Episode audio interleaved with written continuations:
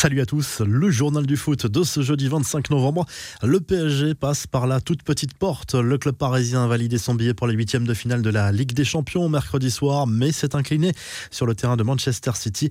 Une défaite de buts assez inquiétante en termes de contenu. Kylian Mbappé a ouvert le score en début de seconde période avant deux buts signés Raheem Sterling et Gabriel Jesus pour les Citizens. Le trio Messi, Neymar, Mbappé a déçu encore une fois.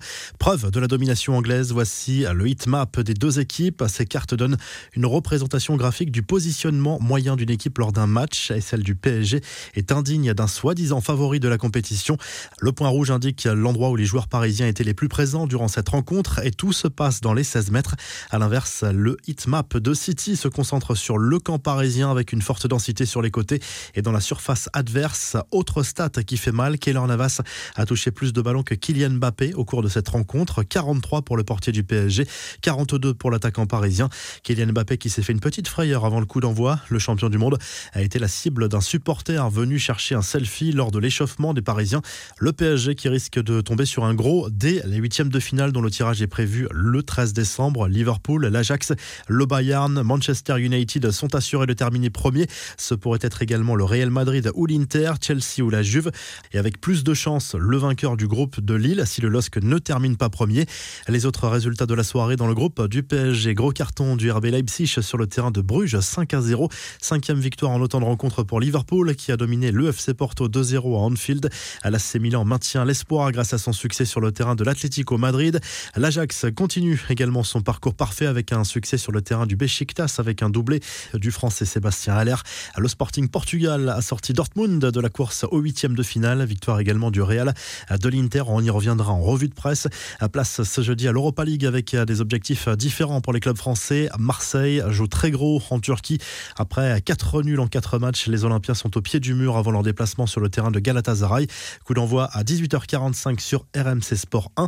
À Monaco espère valider la première place du groupe face à la Real Sociedad pour accéder directement au huitième de finale. Lyon, déjà qualifié et assuré de la première place, se rend à Brøndby sans pression.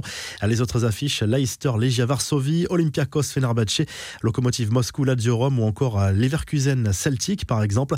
Les infos en bref, c'était il y a un an, jour pour jour. La légende du foot argentin Diego Maradona nous quittait à l'âge de 60 ans.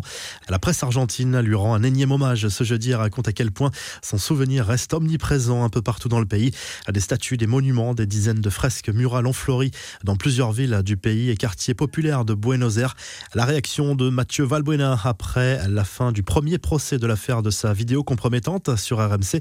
L'ancien Marseillais a exprimé son soulagement d'être reconnu comme une victime avant de tacler Noël Legrette qui l'accuse de ne l'avoir jamais soutenu. Valbuena estime qu'il aurait pu jouer encore un an ou deux en équipe de France sans problème. Karim Benzema, condamné à un an de prison avec sursis et 75 000 euros d'amende, va faire appel. Pas de commentaires sur cette affaire sur les réseaux sociaux, mais une petite allusion de l'attaquant madrilène sur Instagram.